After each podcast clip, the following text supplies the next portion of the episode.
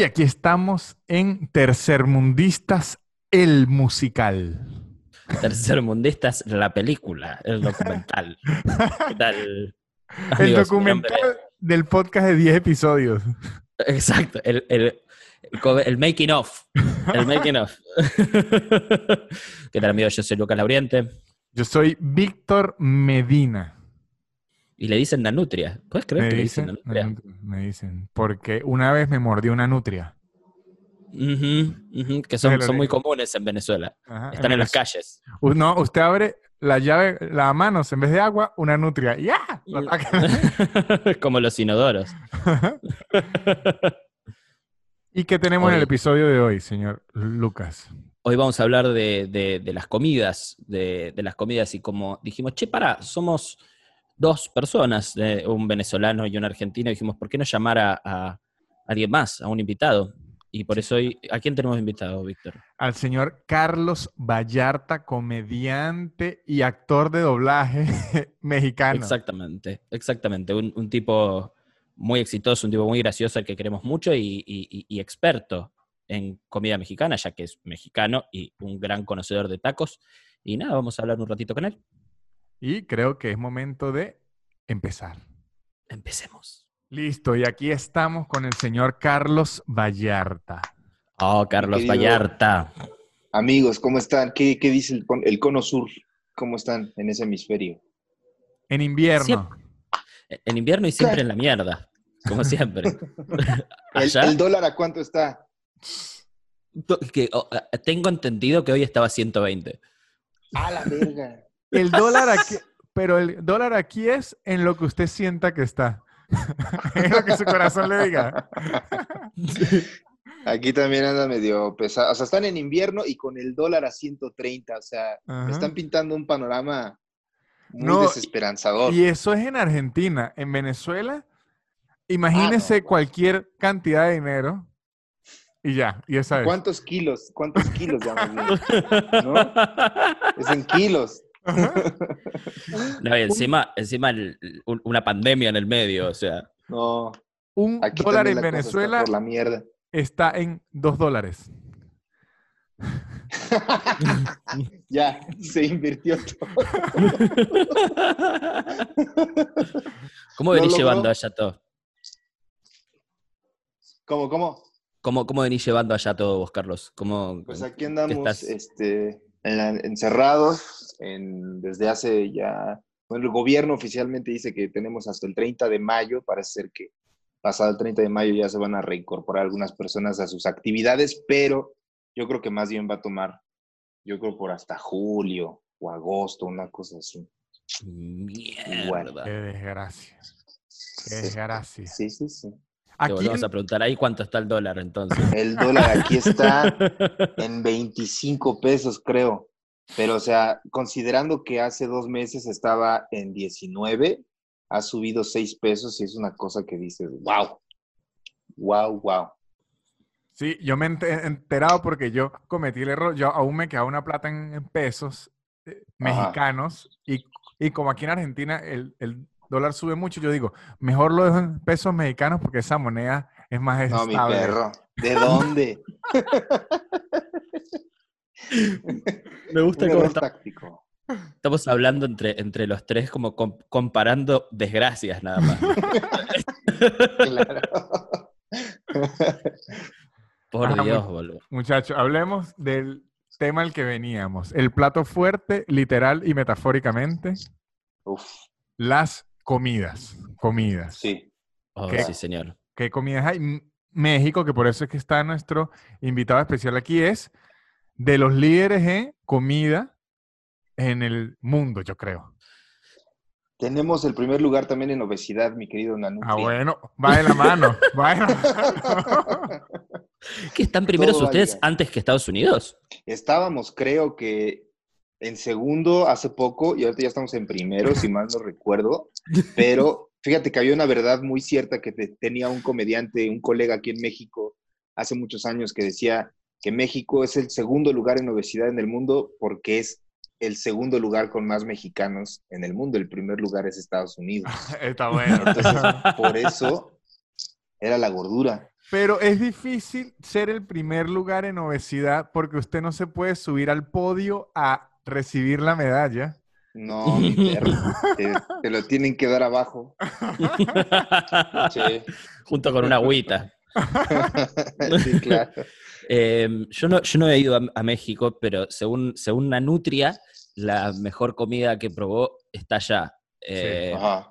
Yo, yo lo único que tuve, que tuve en México es como una, una pasada eh, superficial, que es, lo, que es lo que pueden llegar a vender acá. Por ejemplo, la fábrica del taco, que dicen que es quizá lo, lo más fiel a, a- a los Bien. tacos acá en, en Argentina.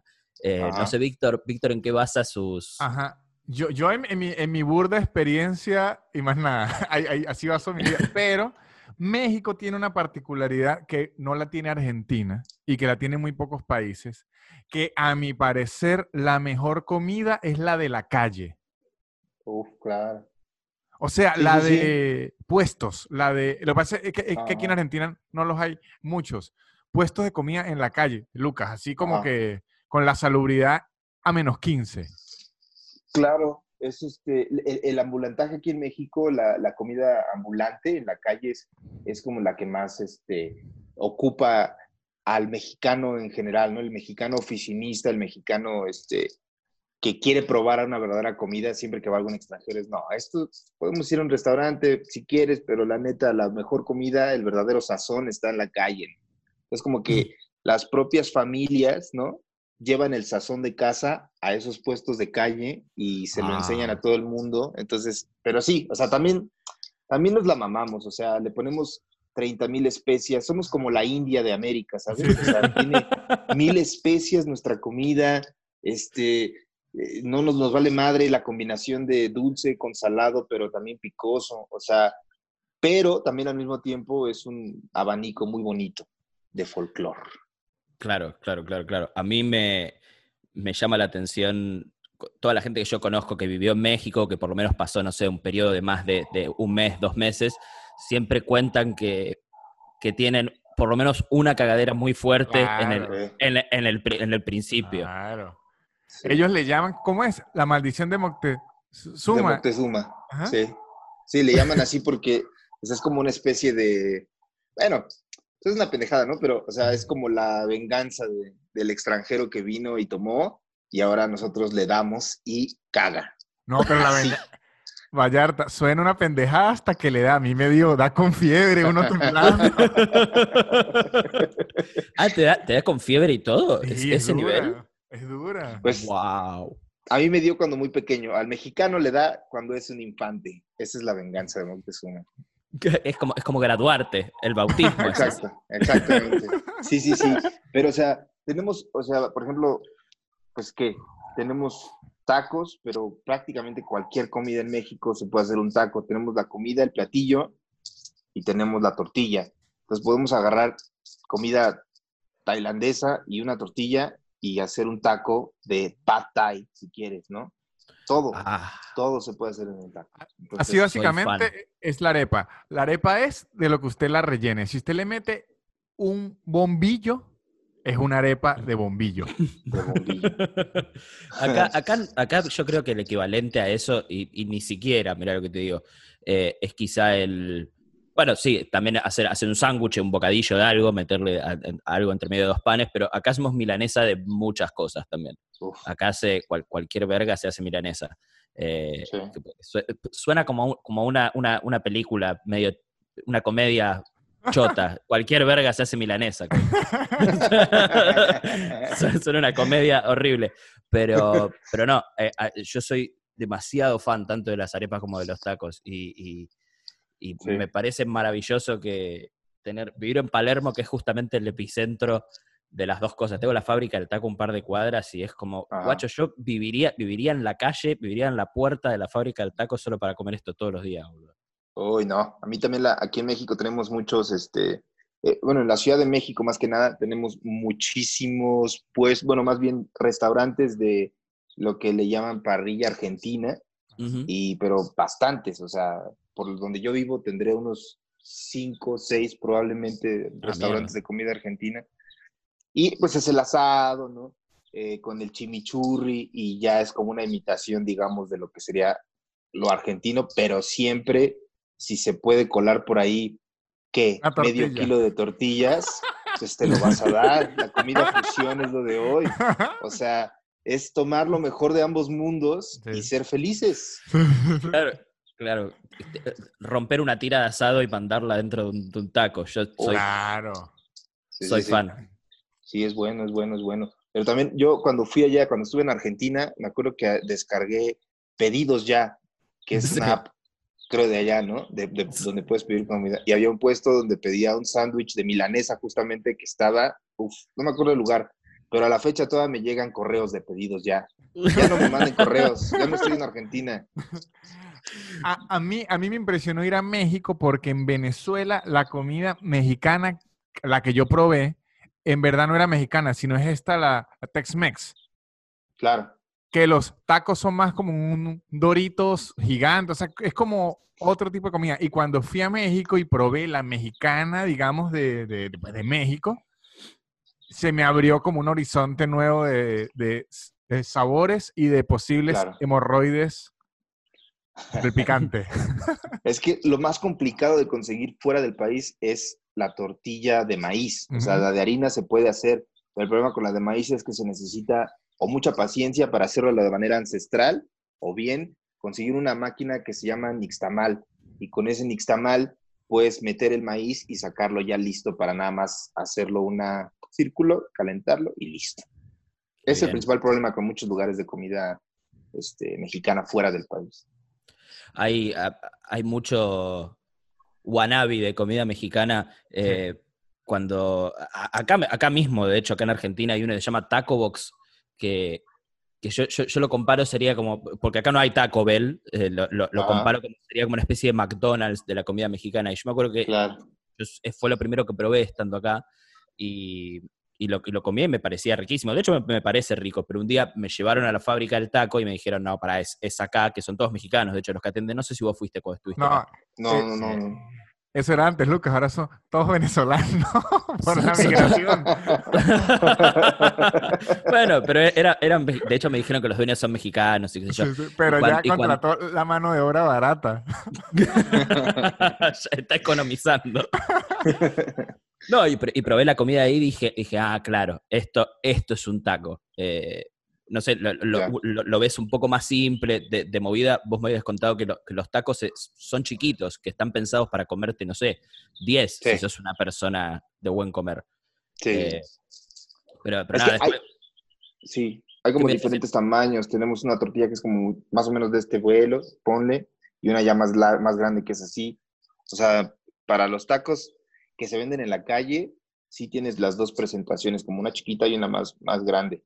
Por, por justo eso, ¿no? Como, la, la- lo- el- como necesitas comer algo rápido, estás en la oficina, sales, deme siete tacos y son una tortilla muy pequeña, pero pues es igual bastante mal eh, comer tanta mamada para tu, los nutrientes que necesitas, ¿no? Ajá, mi- miren esto, esto yo sí lo quería hablar porque conozco el de los tres países y sé que hay diferencias astronómicas. Es de A los ver. desayunos. Los Ah. desayunos en los tres no. países son distintos, pero yo quiero que primero Carlos nos hable del de México, porque el desayuno en México se meten como la energía de una bomba nuclear. Sí, sí, sí. Es un desayuno Háblenos de la, bastante... de la guajolota y el atole. Uf, tenemos muchísima, una fascinación muy importante con el tamal, que me parece también existe en Venezuela, ¿no? El, el- el- Sí. el tamal existe. eh, aquí nuestro tamal es de maíz, justamente, otra vez, ¿no? Y haces una masa, lo, es como una, ¿qué te gusta? Una cosa así, como un ladrillo de masa, un tabique de masa, y adentro le pones carne de, de- de cerdo o de pollo. Y en México, en la Ciudad de México, eh, justo por esta vida tan rápida que lleva el mexicano o el chilango, que es el nombre que se le da a la de la Ciudad de México, eh, se crearon puestos donde te venden ese tamal, pero abren un pan e introducen el tamal dentro del pan y te lo comes. O sea, Así, un esa sándwich, madre, un sándwich de tamal. sándwich de tamal, sí señor. Y es un, es un platillo súper, súper eh, mestizo cuando uno lo piensa bien, porque estamos hablando del maíz, que es justamente algo de América, con el pan, que es de trigo, que es justamente una creación, una creación de, pues de, de Europa. Entonces es un pastillo, es un platillo mestizo en su totalidad y es muy popular acá, muy odiado en el resto del país, pero muy popular en la Ciudad de México. ¿Pero qué, pero qué, qué es? ¿Tipo un tamal con, con pan? ¿No O sea, hay un relleno de es otra un cosa? de, es un sándwich de Ah. tamal y se lo toman con atole. Para pasar ese es con atole que el atole es de maíz. Es una bebida de maíz también, o sea, todo es de maíz, ¿sabes? Básica, ah, casi, casi hasta el, pinche vaso donde te sirven el atole también es de maíz, casi, casi, ¿no? Ya, güey, o sea, todo es de maíz en este país. Todo. Chabón, eh, ¿y, y qué? Con, con eso arrancan el día? Digo, ¿es, es algo medianamente común desayunar eso?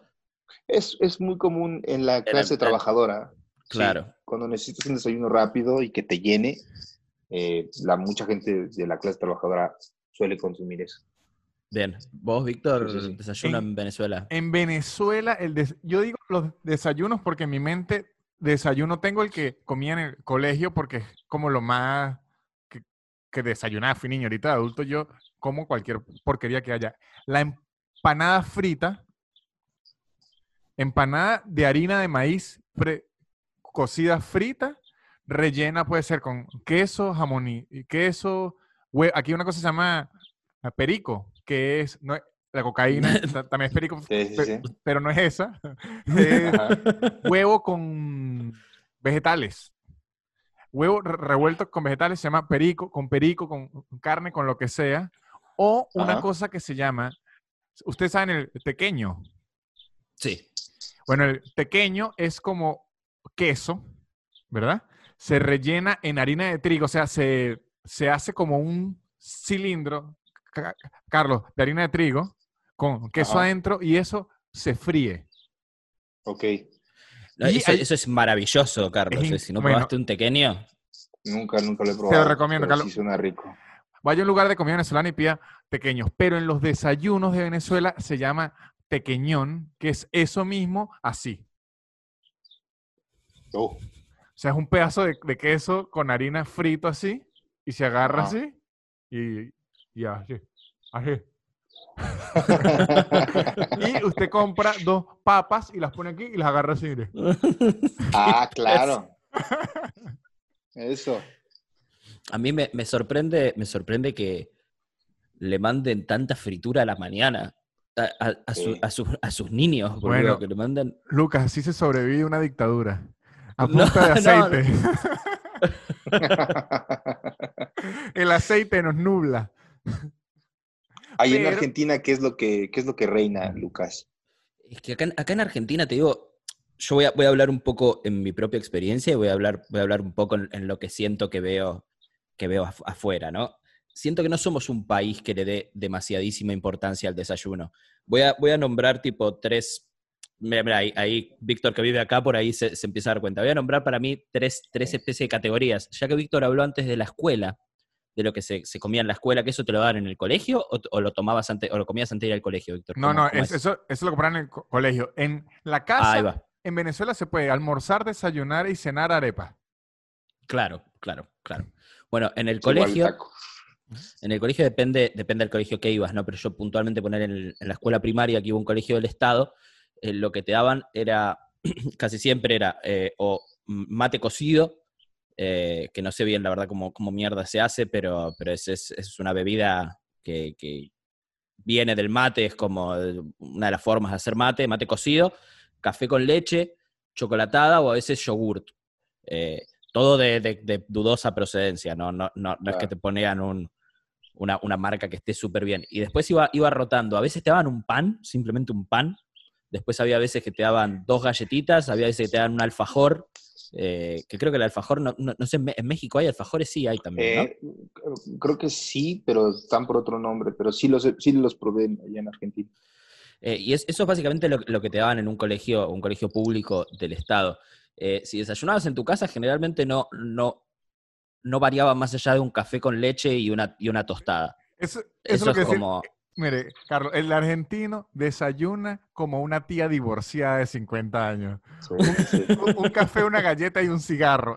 Eso es lo que desayuna un niño Sí. argentino. a mí yo también cuando fui era muy, muy, este, no sé, como un poquito raro también encontrarme que es un café y una media luna, ¿no? Y dices, ¿ya esto es todo? ¿No?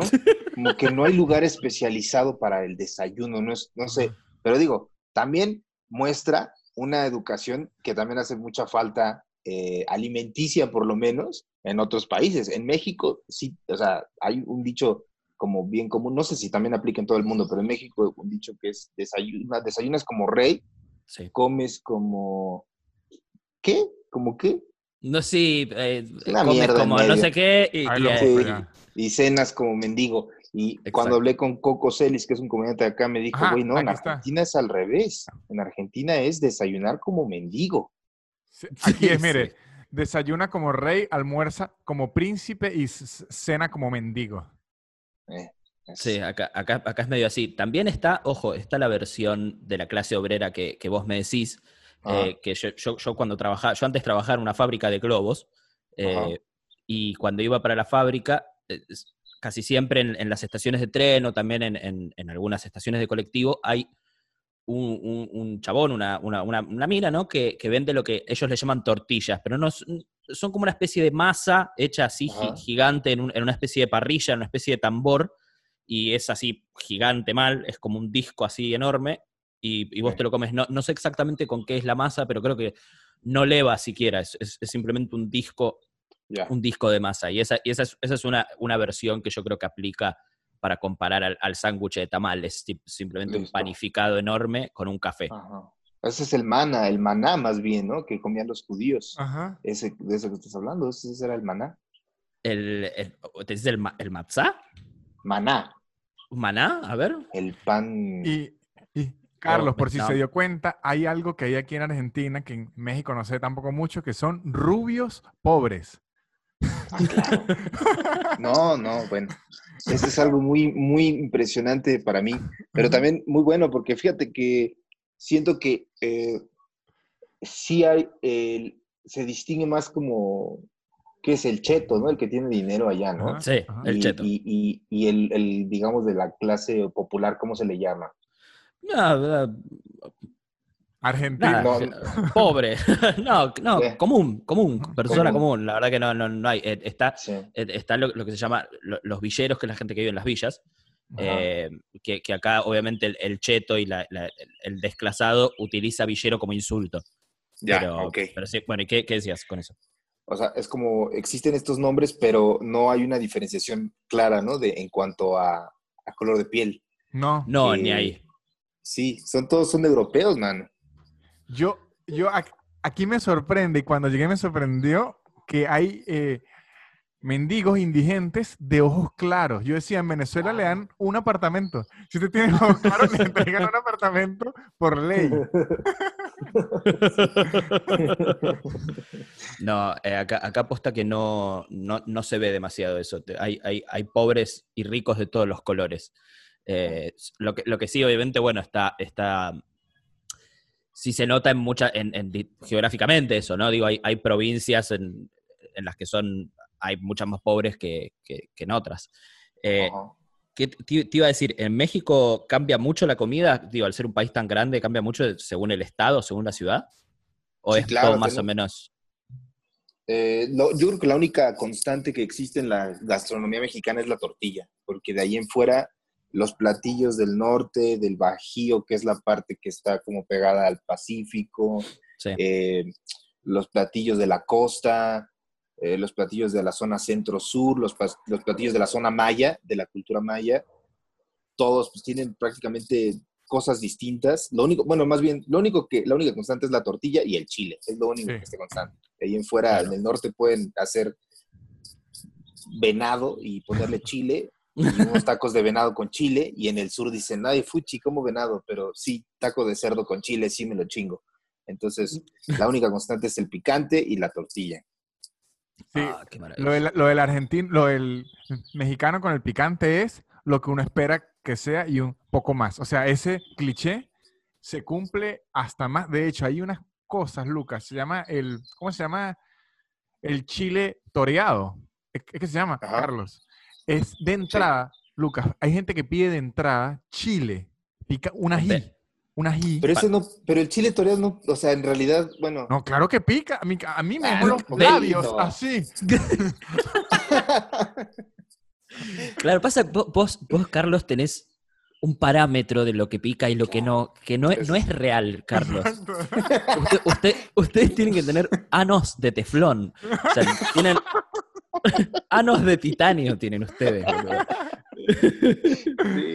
Sí. Sí, sí, eso es muy cierto. O sea, y el entrenamiento para el picante se inicia desde pequeño, porque eso es algo que sorprendía mucho, por ejemplo, a colombianos que venían acá, que nos decían, ¿cómo me vienes a decir que hay caramelos con chile? Y es- les volaba la cabeza muy cabrón. Y ¿Hay para caramelos con chile? nosotros es Sí, lo, hay lo todo. que, lo que impera. ¿No ves que Imagínense, están tan locos, boludo? imagínense todo. Hay una, hay una cerveza a la que le echan chile en el Uf. borde. Claro. Claro, claro. Se le hace la cerveza y, o sea, la combinación dulce con chile, para el, bueno, a mí me, me gusta muchísimo. Compras tu vaso de fruta, sandía, mango, piña y le pones limón y chile. Siento como que desde pequeños se nos crea esta, esta, este, este amor. Incluso, De hecho, le echan limón también a todo. O sea, el estómago del mexicano es limón y chile. Eso es como un, como el horno de Chernobyl. Limón y sí, chile. listo para estallar, claro. No, chabón. No, Es- a- sí, acá la, la verdad que, que el- el- al, al picante se le tiene mucho respeto, mucho respeto, porque no, no, no somos una sociedad que esté, que esté preparada para, para eso. De hecho, yo la, la última vez que comí picante ni siquiera había sido comida mexicana, había comido comida india. Y, hermano, yo, yo no sabía que era tan literal eso de que cuando comes comida muy picante, después el picante sale por el Sí. No, Sí. no creí que era tan literal. Estaba en, en el baño diciendo, ok, listo, no, no, no vuelvo a hacer más esto. Perdón, Dios, me equivoqué. Sí, hay una, pero eh, me sorprende mucho porque siento que es una de las grandes cosas que México podría otorgarle a nuestros hermanos latinoamericanos que no, simplemente no entra, no, no ha logrado entrar como el, ¿qué te gusta? El doblaje de los Simpson, ¿no? Este, la cerveza Corona, pero el Chile no, No, no ha logrado todavía. sí, en- sí entra bien. El, el problema es al salir. Es que ahí es donde está, ahí es donde está el sí, sí. Che, te, te- te- pregunto algo que absolutamente nada que ver, pero vi que estuviste haciendo, cambio un, un- un toque el tema, pero porque Sí, sí. me, me acordé de Claro, claro. Vi que estuviste haciendo doblaje para videojuegos, boludo. Sí, estuve en un este, en uno de Jedi, de Jedi Fallen Order, de, que salió Tremendo. poquito. Sí, hay unas vocecillas muy, muy secundarias, pero ahí andamos. Eh, pero que- no importa. Usted, usted es ac- actor de doblaje, ¿no? O sea, usted ha hecho doblaje que sí, Sí. para series animadas, ¿no? Sí, estuve tres años trabajando de eso y hace poquito estuvimos en una película de anime que se va a estrenar en unos meses y pues a ver si, si me dan ahí un personajillo de algo. Yo creo que Sí. Carlos tiene, tiene una voz que no pega con la cara. Yo Sí. siempre, siempre digo lo mismo. Sí. Carlos tiene como esta, esta experiencia de, de rockero, medio, medio nirvanera, y, y Ah. tiene, tiene, tiene una voz de, de Cartoon Network. Sí. que me, me- me fascina, boludo. Aunque déjeme decirle que Sí. yo siempre he envidiado de los comediantes mexicanos. Voy a poner un ejemplo claro. Carlos Vallarta y Fran Evia. Ya, porque pronuncian perfecto. Entonces, cuando alguien en Venezuela, en Argentina, en Chile o en Perú los ve, les entiende todo. En cambio, yo que además de ser venezolano, soy tartamudo, yo casi que tengo que ir con subtítulos.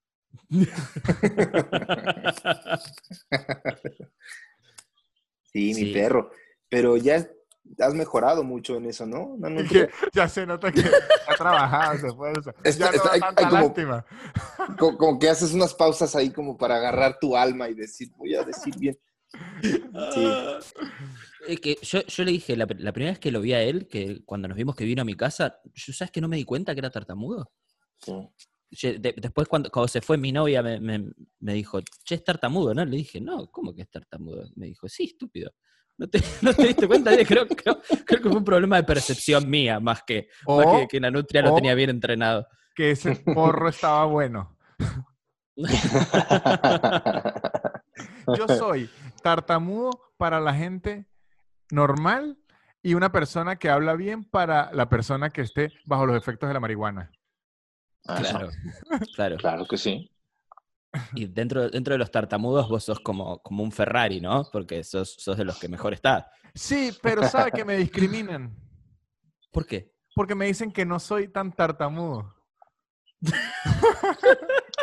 Ah, o sea, hay, hay una, una separación, dicen, tú no. Sí, por lo menos. No, no sé si han visto al, al comediante este gringo Drew Lynch. Sí. No. Bueno, él estuvo en. ¿En qué es que estuvo él? En un En, programa de en concursos. Got, en Got Talent estuvo. Ajá. Ok. Y es muy tartamudo, o sea, le cuesta demasiado hablar y le ha ido muy bien. Y en estos días yo estaba en un podcast con un amigo de Los Ángeles y diciéndome que no, he, que no soy tan tartamudo como Drew Lynch. Y ya, perdón. Te pido perdón. No, pero ese, ese es muy tartamudo, ¿eh? Muy tartamudo. Ese, la primera vez que lo vi, es muy gracioso el tipo, pero la primera vez que lo vi dije, che, no sé si voy a poder aguantar esto. Y eso que yo ya tengo, tengo un tartamudo en mi vida al, al que aprecio. Y, Sí. y- y sin embargo fue como, es demasiada tartamudez para mí. Es demasiada. También hay un comediante eh, colombiano que se llama Camilo Sánchez, que Ajá. tiene, bueno, él tiene tartamudez, pero de, del cuerpo, porque tiene, este, Tiene, eh, síndrome Tourette. de Tourette. Ajá.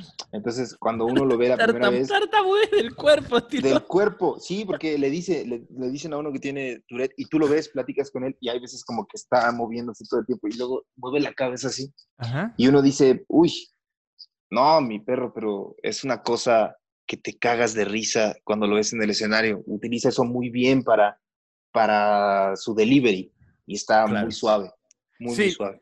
Pero creo que los primeros cinco minutos es más un enfrentamiento contra uno mismo. Pero después, de verdad, Camilo es bueno y después. Pero es que en verdad es Tourette, no es Sí. que le tiembla la ceja. no, no, no, no. No. O El sea, cuerpo es- completo. Es Sí. avanzado, pero cuando usted ya entra en el personaje, le, le funciona. Pero yo tengo unos días en donde de verdad me, me o sea, me tranco que la palabra no, sale. Por suerte, yo ya he desarrollado una habilidad para que cuando al público le dé risa que yo me tranque, luego vienen cinco minutos de un rant, yo deseándoles la muerte, y termina con risas ellos y yo satisfecho porque le decía la muerte. Claro. ¿Cuál es la palabra que más se te dificulta pronunciar, la nutria? Mm, Me, se me dificultan como que varias. Si quieres, pero- escríbela para que no te ahogues. No, pero por lo menos, para que vean. Yo voy a decir. voy a decir. Mire, ahí no me sale. Mire, ve, ahí no me sale. Papá. Papá se me tranca. ¿Papá? Papá. Ajá. Pero yo aprendí que si le pongo una vocal antes, no tartamudo. Entonces yo a mi papá le digo e papá. Ah, Y por lo menos Qué trucazo, ¿no? Ey. para preguntar, mire, aquí me voy a trancar otra vez. Este, no sale. ahí intenté. ¿Y cómo? ¿Cómo me cuesta? ¿Cómo? Ajá. Como iniciando con eh, consonantes se te dificultan las palabras. No sé, es que es raro, porque yo, mire, yo aquí le puedo hablar. Lo que, lo que desarrollo yo y he desarrollado con muchos ta- tartamudos, porque he hablado con tartamudos, es que uno aprende los sinónimos. Uh, claro. Entonces, por lo sí. menos, si yo sé que me voy a trancar con cómo, busco que sí, y ¿qué hizo? O de qué Yo a veces pregunto de qué forma y la gente dice, ¿por qué habla tan raro? Es porque el de qué forma no me tranco. Ya. Claro, boludo. Con carro también. Carro. A veces me tranco. Uy. Mira vos, boludo. Pero a veces.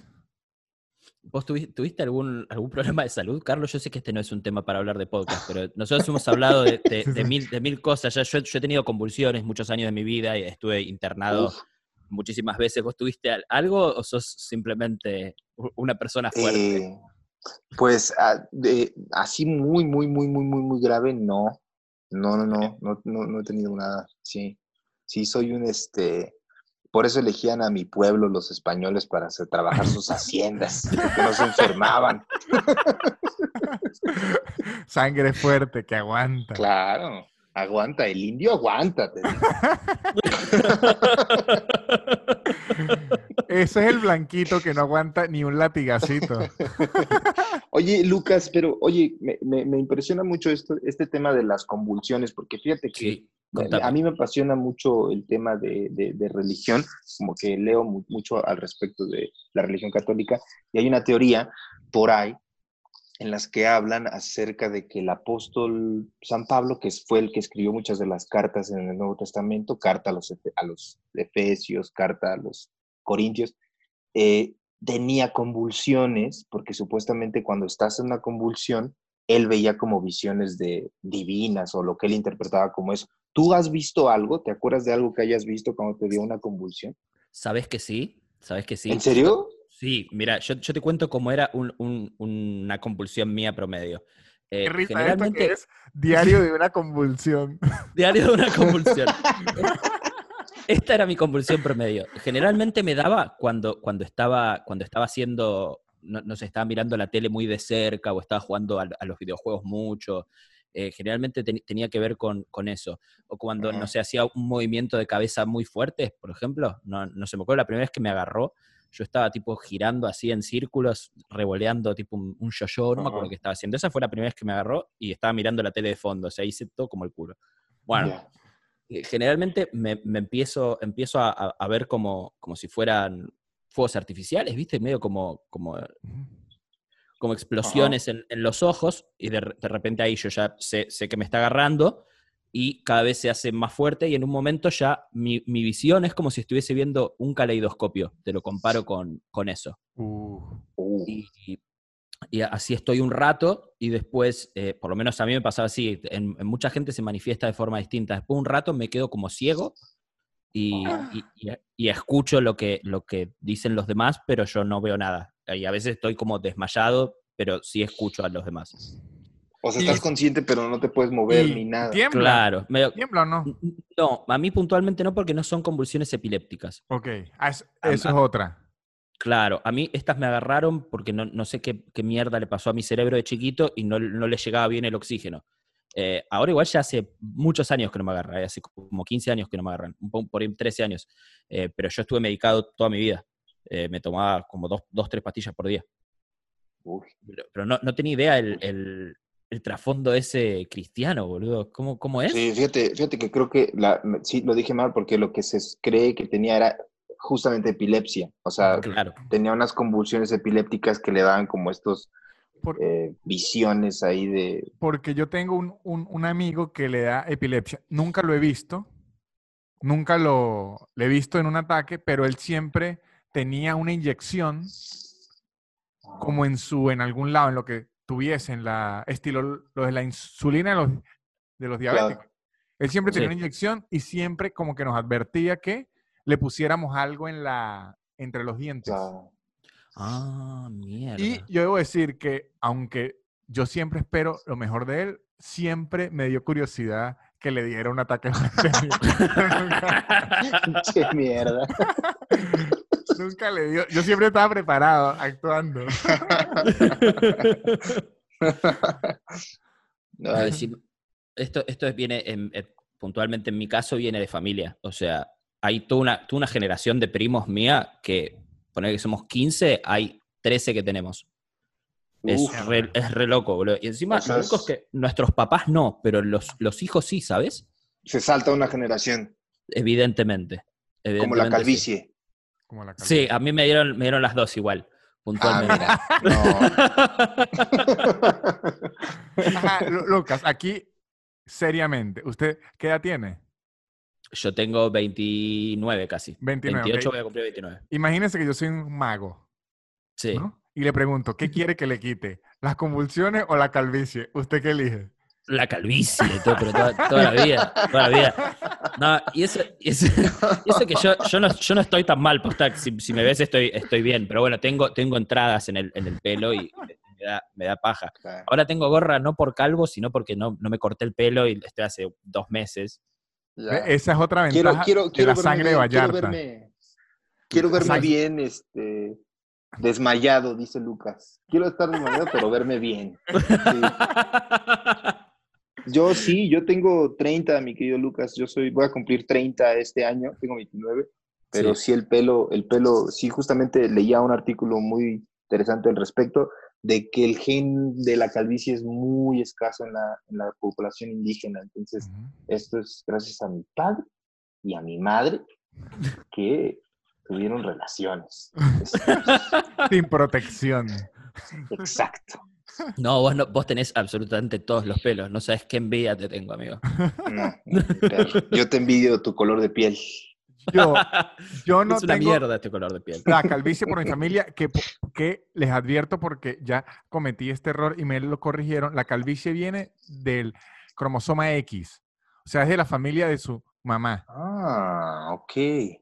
O sea, los Sí, sí, papás sí. no tienen nada que ver con la calvicie. Con o la sea, calvicie, los hombres. claro. son las Es de- del lado materno y se salta una generación, ¿no? Exactamente. Ajá. Sí, sí. Y en mi familia no son calvos, pero sí tienen mucha frente. Y miren que yo tengo mucha frente que parecen entradas, pero no lo son. Es frente natural. 100% natural. Mira más. No, y- pero sabes que no, no sé, mi familia es totalmente al revés, ¿sabes? Tipo, de, de parte de los hombres de la familia de mi mamá, todos tienen pelo, y de parte de, lo- de los hombres de la familia de papá están todos pelados. No sé, qué sé yo. eh, Claro, pero se salta una. O sea que, que debe ser los abuelos, su abuelo. Ah, sí, sí, sí, sí, mi abuelo sí era pelado. Por Ahí eso. está, ahí está. Exacto, que ahí está. Ahí, Eh, ahí tenés. Es que, es que se brinca una. Es Ahí va. cierto. Sí, es Ahí va. cierto. Uf. Bueno, bueno, Bueno, vamos, vamos despidiendo al, al señor Carlos. Señor Ca- Carlos, querido, gracias, gracias por haberte Amigo. pasado. Sos un, un puto genio, boludo. Te- te- por mi parte, te admiro mucho y creo que. Víctor dice lo mismo. Gracias. Yo Yo también, amigos. Gracias por la invitación. Los quiero mucho. Chao, señor. No solo a ti. Carlitos. Te esperamos pronto, Carlos, en Argentina. Ojalá. Ay. Ojalá. Chao. Vaya, amigo. Bien. Eh, gran charla, gran charla. Yo creo que va, los va a dejar pensando a muchos. Yo creo que muchos de los que lo oyeron tenían ya el banquito y la cuerda para suicidarse. Dijeron, ¿sabe qué? Me arrepentí. Not today, Satan. Not today. ¿Qué aprendimos hoy, Víctor? ¿Qué aprendiste? ¿Qué aprendí hoy? Yo aprendí hoy, primero, que el ano de los mexicanos es de adamantium. Es de adamante, está revestido en zinc. Exactamente. el- el ano de un mexicano. No, nada lo traspasa. Absolutamente nada, absolutamente nada. Yo aprendí que a los mexicanos no hay forma de no hacerlos comer maíz. O sea, comen maíz con maíz y si se puede hacer un sándwich de maíz, le voy a poner maíz y me voy a tomar una bebida con maíz. Y ¿Qué la plata con la que voy a pagar tiene que tener maíz también. La, la versión de los argentinos de la carne. Total, total. Carne con la carne. Carne con la carne. Que también aprendí hoy? Aprendí que no me la puedo dar de mucho de que soy un, un- un comediante que lo he logrado por ser tartamudo, porque hay comediantes con problemas más grandes que también lo logran. Así que soy un mediocre. Exactamente. No sos tan tartamudo como para que te tengamos lástima. Exactamente. ¿Qué aprendí yo? Que hubo gente miles y miles y miles de años atrás, si es que la Biblia es cierta, que utilizaba mi enfermedad para tener viajes astrales. Ojo, esa, eso, pero para que esto es una muestra que usted puede tomar un aprendizaje de dos formas distintas. Ese fue el suyo. Y mi aprendizaje es que Lucas Lauriente puede escribir un, un capítulo de la Biblia. Sí, sí, sí, sí. Me falta saber un poco más acerca de Dios y, to- y toda esa mierda. Eh, que- que más- igual tengo un background, pero no sé si es suficiente como para que me Ellos inviten a, tampoco. a- Ellos tampoco lo tenían, si estaban inventándolo todo. Pasa que escri- escribir tu propio capítulo de, de la Biblia era como tener tu especial en Netflix, supongo, en ese momento. Era como el especial.